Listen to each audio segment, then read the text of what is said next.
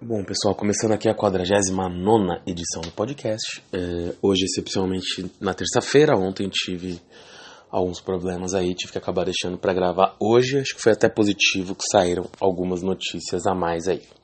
Como sempre, lembrando, também tem o site www.thegameneverstops.com.br, onde também publico textos. Essa, já estou adiando há algum tempo a publicação de textos por lá, mas essa semana devemos ter novidades.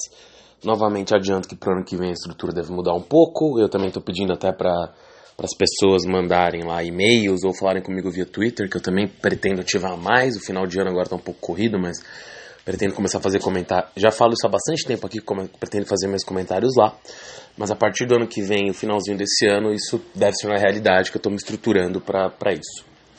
Bom, é, também pedi aí o contato pelo Twitter ou pelo e-mail, que é contato.thegameneverstops.com.br para vocês falarem como vocês preferem a estrutura disso, né? Que eu estou pensando aqui ou estruturar para o podcast se tornar diário, mas um pouco mais curto, ou manter duas ou três vezes por semana um pouco mais longo e também com uma,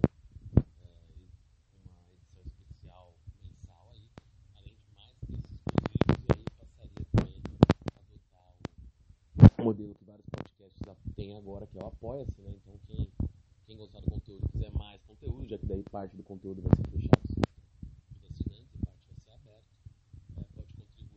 com algum valor, e, mas, mas isso vai ser mais estruturado para o início do ano que Falei demais na introdução hoje. Acho que precisa começar um pouco no mercado internacional. Né? Primeira coisa é que a tensão entre Estados Unidos e China voltou a crescer.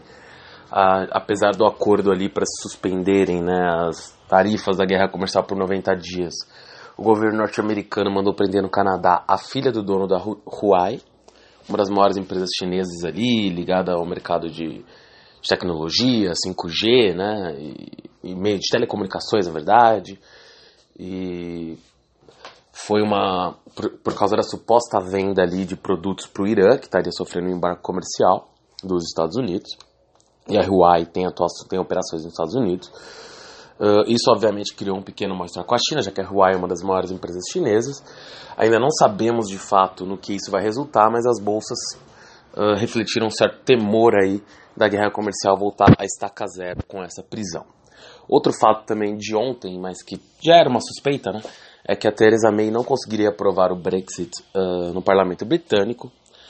Ela chegou. O projeto estaria pautado para ser votado ontem, ela acabou não conseguindo uh, fazer essa votação, uh, justamente por medo de que não passasse.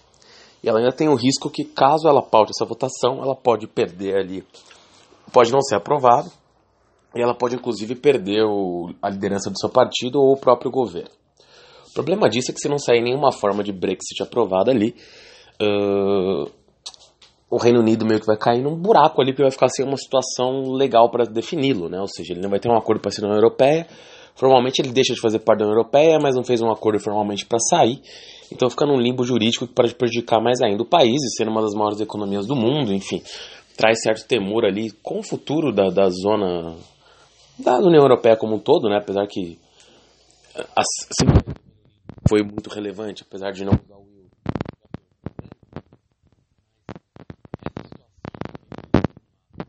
estranha, né, caso não seja aprovado nenhum tipo de acordo. Poderia desmotivar outros países a saírem, porque eles veriam as dificuldades de se sair do, da União Europeia.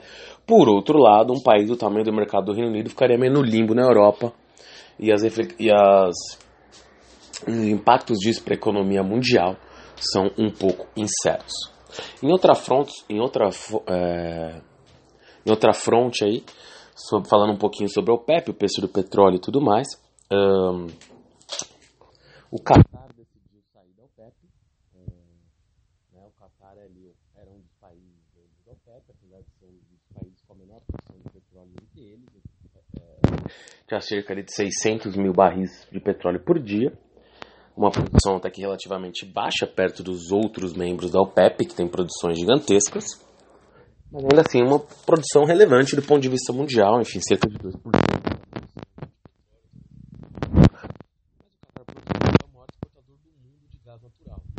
Essa notícia até tem que ser atualizada, né? Porque quando eu ia gravar o podcast ontem, a notícia que eu tinha era essa. Mas parece que nesse final de semana, a Austrália ultrapassou o Qatar como maior exportador de gás natural do mundo. Mas o grande ponto é, digamos que o Qatar era o maior exportador de gás natural do mundo até poucos dias atrás, e com o volume uh, que a Austrália passou por muito pouco, então eles eram tendo uma disputa para descobrir quem seria o maior exportador do mundo. Só que ao sair da OPEP, o Qatar também ganha certa liberdade para manejar um pouco melhor o seu orçamento ali, enfim, fazer investimentos que seriam destinados ao petróleo agora podem ir para o gás natural.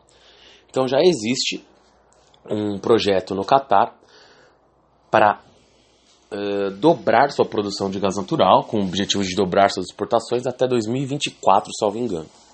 Isso pode ter um impacto muito grande sobre o mercado mundial, com uma queda do preço do gás natural, porque se você for pensar, uh, aqui na América do Sul a gente acaba usando mais a Bolívia, apesar de terem sido feitas algumas descobertas ali na Bacia do Parnaíba, também no Manaia ali, que é da Queiroz Galvão, mas isso pode acabar mudando um pouco a dinâmica para e muitas empresas, inclusive, passando a usar gás natural como fonte de energia, usinas termoelétricas usando gás natural. Claro que o Qatar não é próximo do Brasil, tem custos de frete envolvidos, então não é tão simples afirmar que o preço do gás natural no Brasil cairia tanto. Então, nesse primeiro momento é um pouco complicado dizer as empresas beneficiadas, embora, claro, eh, dá para pensar as empresas que utilizam gás natural, mas tem que esperar esse projeto do Qatar ainda acontecer. De forma no mercado internacional a tendência de uma queda do gás natural nos próximos anos. E, ironicamente, perdão, eu perdi por um segundo aqui. Mas, ironicamente, até o Nigel, que é uma empresa química brasileira, acabou de ir para os Estados Unidos pelo fato de lá as matérias-primas, inclusive o gás natural, serem de um preço substancialmente inferior ao praticado no Brasil. Então a gente tem que ver um pouco exatamente o que vai acontecer disso, mas a tendência é uma queda do gás natural, do preço da commodity do gás natural no mundo inteiro. E no caso do petróleo, que foi agora que eu, peguei aqui de assassino, que eu falei ironicamente, foi porque, num primeiro momento, uh, a saída da, do Qatar, apesar de ser um país muito pequeno, uh, tem um impacto ali limitado sobre a precificação, já que tivemos alguns sinais aí, tanto de Rússia quanto da Arábia Saudita, que agora eles pretendem novamente subir um pouquinho o preço do petróleo. Apesar da produção do Qatar não ser o suficiente para desviar isso, a questão é que se o petróleo voltar, por exemplo, a 100 dólares, o Qatar pode vender pelo preço que quiser, já que está fora da OPEP. E, vão, e o Qatar tem feito alguns acordos militares com a Turquia, um país que tem até algumas dificuldades financeiras, até porque o Qatar hoje está sendo basicamente isolado pela Arábia Saudita, que fez um embargo ali contra o Qatar, enfim. Tinha até essa história do. Tinha até essa. É, Criou-se até a história que a Arábia Saudita pretendia transformar o rio que divide o Catar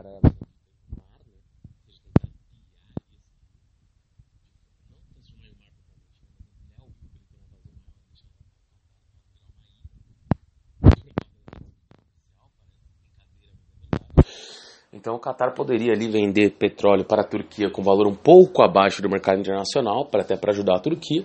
E outro país que também tem uma frota no Qatar é o próprio Estados Unidos. O Trump vem reclamando dos preços do petróleo há bastante tempo. Então o Qatar, a partir de 2019, fora da OPEP, poderia fornecer petróleo para os Estados Unidos a preços mais amigáveis. Bom, indo aqui agora para as notícias do final de semana, da última semana, desde sexta, vou focar aqui em algumas notícias, tá? Teve até que bastante coisa. Primeiro no fronte doméstico, a última notícia, não sendo propriamente de uma ação, é a notícia sobre o governo brasileiro aqui, alguns problemas políticos, né, com o filho do presidente, a própria mulher do presidente, ou o próprio presidente indiretamente. Para mim aqui não cabe tanto mérito às acusações, que realmente não é o objetivo do podcast. A grande questão é só verificar a possibilidade desse próximo governo conseguir ter maioria no Congresso para aprovar medidas aí que poderiam impactar o preço dos ativos, como a reforma da Previdência. Me parece que o partido do governo ali já teve até história de brigas por WhatsApp, deputados se xingando, briga por influência, porque é um partido muito neófito, com muita gente que nunca tinha participado da política, uh, e muita gente de perfil bélico, né? muita gente muito brava, digamos assim, nesse partido do presidente, muito irritadiça, e, e que já estão criando problemas entre si. E não é apenas um deputado com outro, são brigas entre diversos deputados.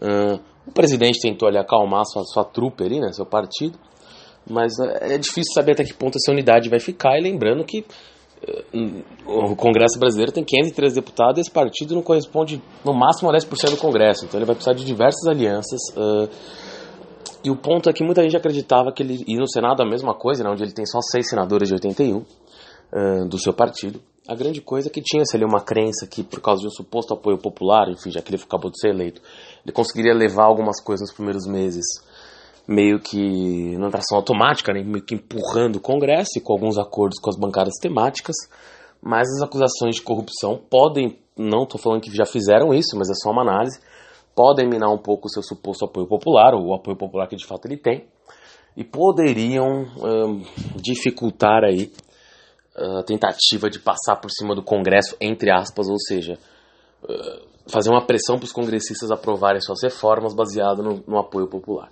Então pode ser um risco sim para a articulação no próximo governo essas denúncias de corrupção antes dele sequer se iniciar.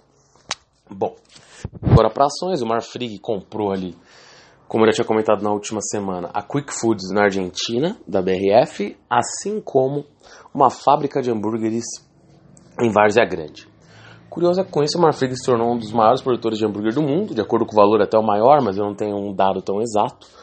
O fato é, o hambúrguer de fato é uma commodity, não uma commodity, mas é um produto que, dá, que tem um valor agregado maior do que a, meramente o corte de carnes, né? é uma commodity, dá para vender para diversas redes de restaurantes também. Curioso é que o contrato de fornecimento da Seara com o McDonald's também vence agora, assim como não com o pitch que o Marfrig assinou ao vender a Seara para a JBS. Então a própria reportagem já cita que o Marfrig estaria em negociações para vender hambúrgueres é, para o McDonald's e o Burger King no Brasil em 2019. Lembrando que, a, ao comprar essa, a, apesar de ter comprado a fábrica de Varza Grande, o Marfrig também estava construindo uma, uma unidade fabril própria aqui no Brasil para a produção de hambúrgueres. Inclusive, poderia até deslocar os equipamentos que estão em Varza Grande para essa nova unidade, uh, já que em Varza Grande o local é dividido com o abatedouro da, da Minerva, um concorrente, né? Bom, é, a operação de forma geral eu vejo como positiva para o Marfrig, acho que ele está indo ali por uma linha de, de buscar maior rentabilidade, de se especializar em carne bovina, acho que o hambúrguer está dentro disso, é uma operação que pode ser integrada. Acho que a única coisa que assustou um pouco foi que o Marfrig sempre, há muitos anos, é uma empresa muito endividada, tinha acabado de conseguir reduzir seu endividamento para um nível muito interessante e já faz uma aquisição logo na sequência. Tudo bem, como foi dito pelo próprio, por próprios diretores, o valor 345 milhões, de fato é um valor baixo, perto de aquisições que o Marfrig fez no passado e perto do seu EBITDA, mas pode ser considerado um sinal preocupante caso o Marfrig continue com essa postura, né, de, de apostar em aquisições para crescimento, porque agora foi justamente o momento em que a empresa disse que vendeu o Keystone e comprou a National Beef para crescer organicamente. Então, se esse foi visto como somente mais um passo para a empresa uh, ter um crescimento aí nas suas principais operações sem gastar muito, pode até ter sido uma, um, uma boa oportunidade. Agora, se a empresa novamente quiser pegar esse caixa para voltar a sair em aquisições pelo mercado, a empresa vai perder todo o crédito que o mercado tinha lhe dado ali após a venda da Keystone, que na verdade nem é, se transformou ali em valorização das ações nesse primeiro momento, mas é fato que o mercado via ali o Marfrig com bastante uh, expectativa. O próprio BTG colocou o Marfrig entre uma das melhores opções de ações para o ano que vem. Então, é ficar atento com os próximos passos da companhia aí e ver se ela de fato vai, vai honrar a expectativa de não incorrer em maiores gastos, pelo menos não nesse momento. Para a BRF foi uma venda importante, obviamente ela não corresponde nem a 10% dos investimentos de 3 bilhões de dólares que a BRF promete, hambúrgueres aqui no Brasil, né, de Varza Grande, nem estava na, no desinvestimentos da BRF no primeiro momento. É, entrou aí depois que surgiu o interesse da Marfrig, já que a planta não vinha sendo tão utilizada em Varza Grande. Importante mencionar também que isso também é importante do ponto de vista do Marfrig, que a Sadia e a Previsão marcas da BRF continuam comercializando e comprar esse hambúrguer da Marfrig já foi feito um contrato de longo prazo ali.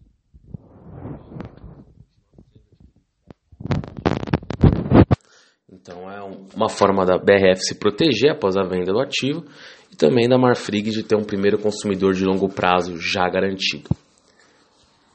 Saíram também no valor de ontem algumas notícias relacionadas a Gol, uh, sobre o, o, procedimento da Gol, né, de incorporar Smiles e depois entrar no novo mercado. Uh, algumas notícias sobre oposição de alguns conselheiros independentes quanto a esse processo, que queriam que ele fosse conduzido de outra forma, uh, que não estão muito contentes com a forma como a Gol conduziu a operação, na qual ela participou inclusive da votação que instituiu os conselheiros ali, que vão ser os conselheiros não, né, os, os responsáveis pela avaliação do valorização das, das Smiles, do comitê independente.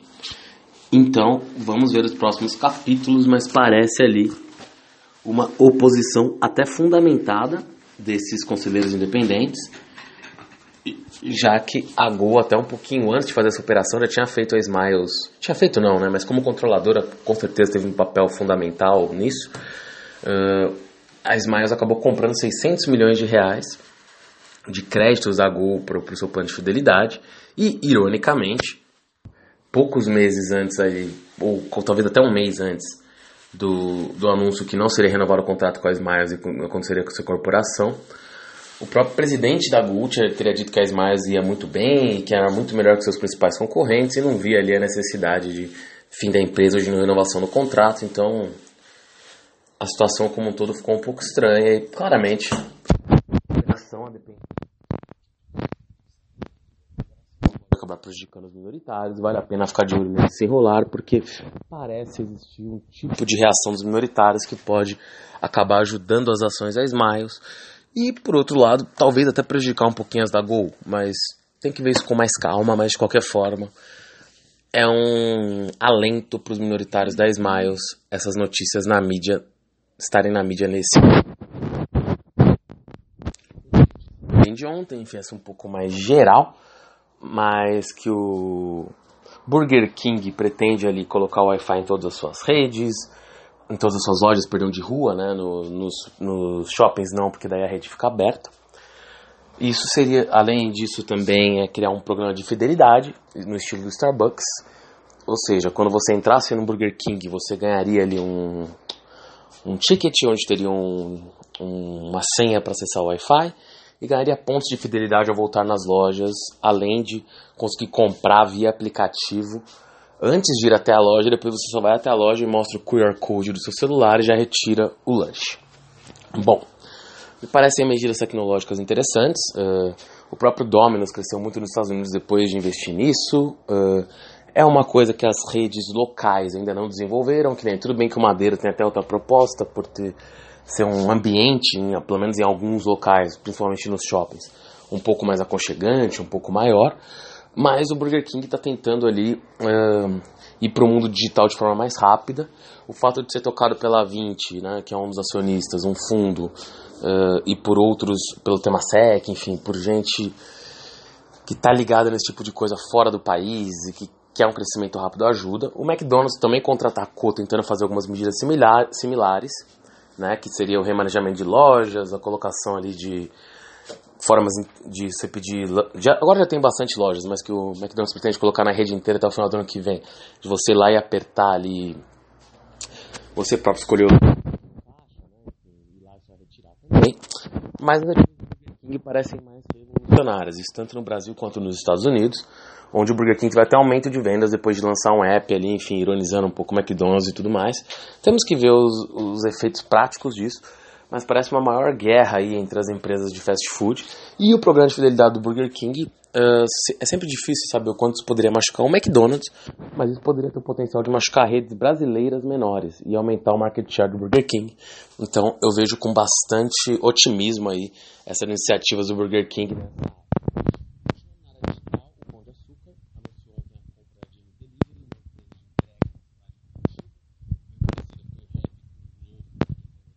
cidades em especial.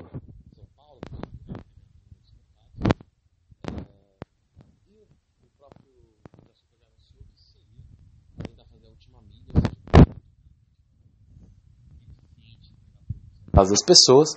Em um primeiro momento estaria restrito ao mercado de Curitiba, que é o mercado da Jam, com ambição de ampliar isso para todo o Brasil. E além disso, também anunciou ali o objetivo de abrir um marketplace de alimentos, ou seja, onde o Pão de Açúcar venderia alimentos de outros fornecedores. O interessante disso é que, se a gente pegar a área de eletroeletrônicos ali, o Via Varejo, que é do Pão de Açúcar há alguns anos, uh, a Via Varejo, na verdade, uh, ficou para trás, digamos assim. Né? Ela tem tomado iniciativas na área de internet, mas quem, quem mais se beneficiou desse tipo de interação foi a Magazine Luiza, que acabou virando uma referência digital. E os lucros da Magazine Luiza, na verdade, até demonstram isso. É, ela tem um lucro comparativamente a sua receita maior até do que o Via Varejo, com uma receita substancialmente maior. E numa velocidade de crescimento e integração com a internet muito interessante. Então, me pareceu que agora, do ponto de vista dos alimentos, apesar do Carrefour já ter comprado ali também algumas empresas startups ali eh, de, de alimentação me parece que o Pão de Açúcar deu uma tacada mais certeira e a abertura do marketplace também me parece uma boa iniciativa. Além de tudo, tem ali a questão tech, né? Querendo ou não, a gente colocar tech em qualquer coisa, as bolsas tendem a valorizar. Não estou aqui julgando se é certo ou errado, mas isso tende a acontecer. Então eu acho que hoje o Pão de Açúcar pode se valorizar um pouco com isso, apesar de MS Delivery ser até um app pequeno, o valor da aquisição nem foi dito, mas assim, é muito relevante em Curitiba, mas está restrito a Curitiba, lógico. A partir do momento que é comprado pelo GPA, a tendência é se expandir para outros locais, parece ser bem administrado, então, junto com a iniciativa do Marketplace, me parecem duas iniciativas muito interessantes e certeiras do Pão de Açúcar.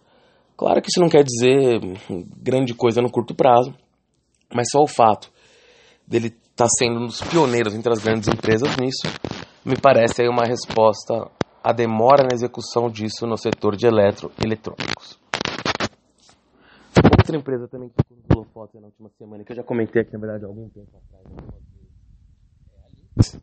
Uh, o Credit Suisse, ali, como eu comentei aqui, dando um preço justo para a de 35 reais, o Goldman agora de 30, ou seja, já teria estar um pouco acima. E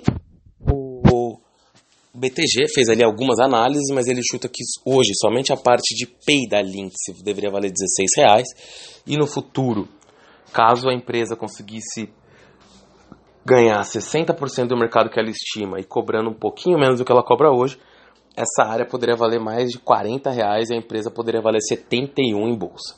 Bom, Tirando essas paixões de lado, como eu sempre disse, eu acho realmente que o poder de crescimento da Alix é exponencial, ela já tem relacionamento com os varejistas, ela pode fornecer a infraestrutura para as credenciadoras ali uh, e para as processadoras, né, por causa para Cielo, para a rede. Hoje ela tem uma parceria com a rede e acho que a, a Lynx até soltou aí um relatório para uma reunião com analistas que até agora 80% dos lojistas a quem ela ofereceu os produtos da Lynx Pay estariam aceitando trabalhar com isso o que é um percentual muito alto. Então, realmente, eu vejo na Lynx o potencial mais disruptivo do setor de meios de pagamento. É difícil saber até onde isso poderia chegar em termos de valorização da própria Lynx, embora eu acho que a Lynx ainda está valendo cerca de 5 bilhões em bolsa, ainda me parece... É muito mais do que... Ela, ou seja, ela subiu mais de 70% desde que foi anunciada a Lynx Pay. E eu comentei aqui, eu lembro no dia que a Lynx Pay foi lançada, que era uma iniciativa muito interessante, sem saber de todos os detalhes, que não tinha sido analisado por ninguém e a própria Lynx falou da coisa de maneira sem entrar em tantos detalhes. Hoje parece ser uma tacada certeira pelo tipo de infraestrutura que a empresa já tem junto ao, como eu já citei aqui antes, junto aos consumidores desses produtos, né, junto aos varejistas, porque a Lynx é disparada líder de mercado nesse tipo de soluções para varejistas. E ao criar toda essa infraestrutura, a Lynx no futuro pode fazer os credenciadores ali, ou os processadores de pagamentos, precisarem da sua infraestrutura, já que todos os lojistas a usam. Então vai ser quase obrigatório eles terem uma parceria com a Lynx. Por outro lado, mesmo com tudo isso, a Lynx ainda vale em bolsa cerca de 5 bilhões, o que dá o EBITDA de um ano da Cielo mesmo em crise.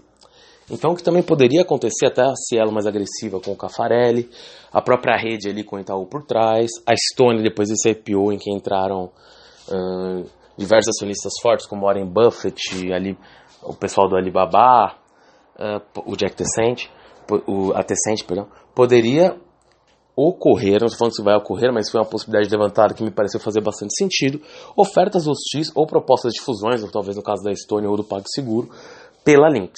Então acho que não é loucura imaginar que vai vir alguma investida pela Lynx, acho que o player mais capacitado em caixa e em motivação é a Cielo, né? A Cielo está correndo contra o tempo.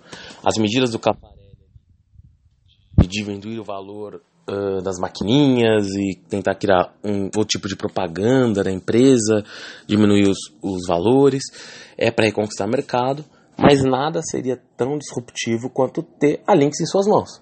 Então, eu, para mim, de fato, a, a, o primeiro insight que eu tive disso foi no Brasil Journal, não, um blog muito bom no Geraldo Samora, uh, um cara com muito tempo de mercado, uma coluna do Pedro Arbex. Então, assim, uh, me, me pareceu ter sentido sim, e me, me deixou curioso. Eu acho que realmente pode ser uma iniciativa da série com o Cafarelli tentar comprar o controle da Lynx. Eu acho que daí a Lynx vai querer cobrar um valor bastante superior ali ao que ela vale hoje em bolsa. Enfim, talvez é, não sei chutar aqui um valor por ação, mas acho que a Lynx vai querer cobrar esse potencial crescimento futuro e a hype, né, o, o, toda a empolgação que se tem em volta dela nesses últimas semanas, meses aí, até porque é uma empresa que tem dinheiro em caixa, não tem dívidas e está valendo ali 5 bilhões e 200 mil hoje. Então, muito provavelmente, e só em caixa ela tem 300 milhões, o que dá quase mais de 5% do seu valor de mercado. Então, eu chutaria que essa empresa poderia sair por 7, 10 bilhões, se não mais de reais, caso de fato surja alguma proposta. Então, também vale a pena ficar num, de olho num possível M&A da Lynx. Bom, para finalizar, uma empresa chamada Liqui, né, a antiga Contax. Uh, a empresa estava muito endividada, né, de call center, vinha tendo problemas também nas suas receitas. Mas uh, ela vai fazer, acabou fazendo ali uma proposta, né, porque ela, ela só re, retornando. A LIC, para tentar refazer suas dívidas estavam muito altas, soltou debêntures, metade conversíveis em ações, metade não. As conversíveis em ações já vêm sendo convertidas por parte dos seus detentores, mas a empresa viu que uh, a daqui a alguns anos, porque o fluxo de pagamentos que ela tem que realizar esse ano ainda são baixos, apesar dela, dela estar deficitária, estar dando prejuízo, mas vão aumentar muito nos próximos anos. Então a empresa está tentando convencer os demais debenturistas a trocar suas debêntures que não são conversíveis em ações para debêntures conversíveis em ações, e um dos objetivos seria justamente valorizar a empresa em bolsa. Então acho que vale a pena ficar de olho na LIC. É um caso arriscado, é uma empresa que está ali quase na base dos centavos. Uh, é um modelo de negócio de call center que parece estar tá caindo um pouco em desuso, embora seja cedo falar isso, ainda existe muito, mas acho que o auge dos call centers já passou atento ali também, que é o primeiro, que é o maior, a primeira colocada na frente da Contax. Também parece estar mais bem estruturada, com acionistas mais dispostos a investir no negócio. Mas a, a, a antiga Contax ali, que já tem ali uma base forte de clientes, tem operações fortes, está valendo hoje um valor bastante baixo em bolsa, apesar dessas dívidas muito altas. Então existe esse potencial de valorização, é por isso mesmo que o management ali está tentando esse acordo com, com, os outros, com outros, né? Até que a empresa hoje em bolsa vale 11 milhões de reais, ou seja, basicamente nada. Então, uh, é possível uma pequena valorização da Lix caso algum tipo de acordo com os debenturistas seja atingido, embora não dá para dizer que isso vai acontecer nesse momento. Às vezes a própria expectativa por si só gera algum tipo de valorização, mas sempre muito cuidado, lembrando que a empresa já chegou a valer, mesmo há menos de um ano atrás, uh, metade do valor de mercado que tem hoje, assim como já valeu também quatro vezes mais. Então é uma empresa de muitas variações e bastante risco. Para finalizar, falar um pouquinho da, da MC Sapori, né? O, pessoal da Sapori da MC, para tentar convencer os donos oferta de 40% da companhia. Boa, que depois vai ser, vai ser, posteriormente vai ensejar uma oferta ali de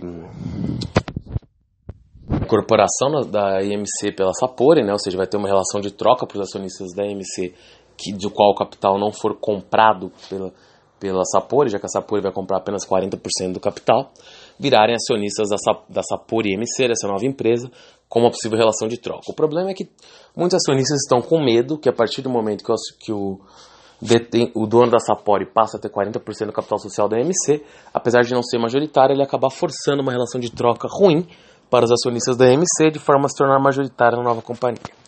Isso é um risco e um temor fundamentado, isso até gerou um, um tipo de reação dos maiores acionistas da MC, que hoje não tem acionista controlador, no sentido de colocar uma poison pill, ou seja, caso ele atingisse 30% da, da companhia, o, o dono da Sapori, é, o Daniel Mendes, ele teria que fazer uma oferta por todo o capital da companhia. Aí tem duas coisas. O, o dono da Sapori deu algumas entrevistas interessantes, falando de todas as ineficiências da EMC. E as entrevistas parecem ter sentido quando você vê que o frango assado de fato poderia estar sendo melhor gerenciado, que o Viena de fato tem algumas lojas que não estão sendo bem cuidadas. Por outro lado, o, também o, o management ganha demais, né? No último ano o management ganhou 10 milhões de reais, é, ou seja, um pacote muito elevado para qualquer setor, principalmente para o setor de alimentação. No entanto, de fato, tem que se ter algum tipo de medo com relação a essa proposta de troca que poderia ser implementada por ele no futuro, ou que ele poderia influenciar de forma substancial. O, outro ponto é, ele vai o, o, outro ponto de vista é, ele vai ter apenas 40%, então em teoria os outros 60% de ações poderiam se juntar para buscar uh, uma proposta de incorporação melhor, uh, caso a Sapori de fato prossiga ali com a tentativa de incorporar a MC. Outra questão são as sinergias entre as companhias, são a possibilidade de se melhorar a gestão da MC, que de fato é fraca hoje, é o que tudo indica. E outro ponto que o próprio dono da Sapporo também bateu é: não existiram outras propostas pela MC. Caso a MC tivesse sido tão, tão desejada assim, outros. Uh, como eu posso dizer? Outros players do mercado teriam tentado adquirir a MC. Isso não aconteceu. Então, isso é um pouco exemplificativo do fato de que a empresa, neste momento ao menos, não está sendo cortejada. Por exemplo, como aconteceu com a Eletropaulo, que recebeu uma proposta e depois daquilo surgiram diversas outras. Então, de fato, o que ele disse foi: olha, se vocês aprovarem essa Poison Pill, pode ser que essa empresa nunca mais seja vendida. O management ganha demais, então o management tem interesse em que essa empresa não seja vendida, porque eles vão continuar com salários altíssimos. E o acionista nunca vai ganhar nenhum tipo de dividendo. Resumindo, é uma decisão difícil, mas eu, eu consigo ver algum mérito na proposta da Sapori. Eu só acho que ela poderia ser pelo capital completo ou já colocando algum tipo de pré-condição para incorporação. Acho que alguma dessas medidas deveria ser questionada aí ao acionista controlador da Sapori pelos acionistas da IMC, com quem ele tem se encontrado essa semana para tentar tirar dúvidas ali e, e convencê-los a aceitar a proposta e não aprovar a proposta do Poison Pill. Por último, ontem a Eletrobras conseguiu privatizar a Amazonas Distribuidora, o valor do, do deságio ali para pegar ela no, no, valor da tarifa foi de 0%. Mas o interessante é que surgiu algum interessado e o interessado é, se propôs ali a cobrir valores até de 491 milhões de reais nesse primeiro momento. Então vamos ver no que isso dá, mas de qualquer forma a Eletrobras está conseguindo se livrar das distribuidoras problemáticas do norte e no nordeste do país. Bom, por hoje é só, como eu já disse, acessem o site www.thegameneverstops.com.br, Twitter também, The Game Never Stops, é isso. Até quinta-feira, uh, e se não for quinta-feira, eu aviso no Twitter depois quando vai ser. Valeu!